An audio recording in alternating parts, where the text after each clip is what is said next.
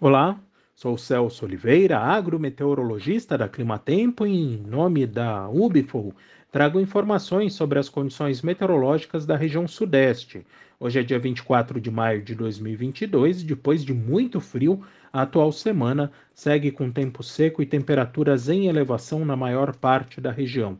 Apenas nas áreas de Café, Conilon, do Espírito Santo e também em parte da Zona da Mata há previsão de chuva nos próximos dias, inclusive o acumulado deve chegar a 50 milímetros no litoral do Espírito Santo e aproximadamente 20 milímetros nas áreas produtoras do Espírito Santo, uh, isso por conta de linhas de instabilidade que vêm do oceano contra a costa do Sudeste. São Paulo e boa parte de Minas Gerais seguem com tempo seco e a chuva só deve retornar a São Paulo a partir do próximo domingo, associada à passagem de uma frente fria. Por sinal, a semana que vem ela deve ser caracterizada por chuvas mais frequentes, não apenas em São Paulo, mas também em Minas Gerais. Por enquanto, também não há previsão de frio intenso que possa trazer geadas para a região sudeste pelos próximos 15 dias.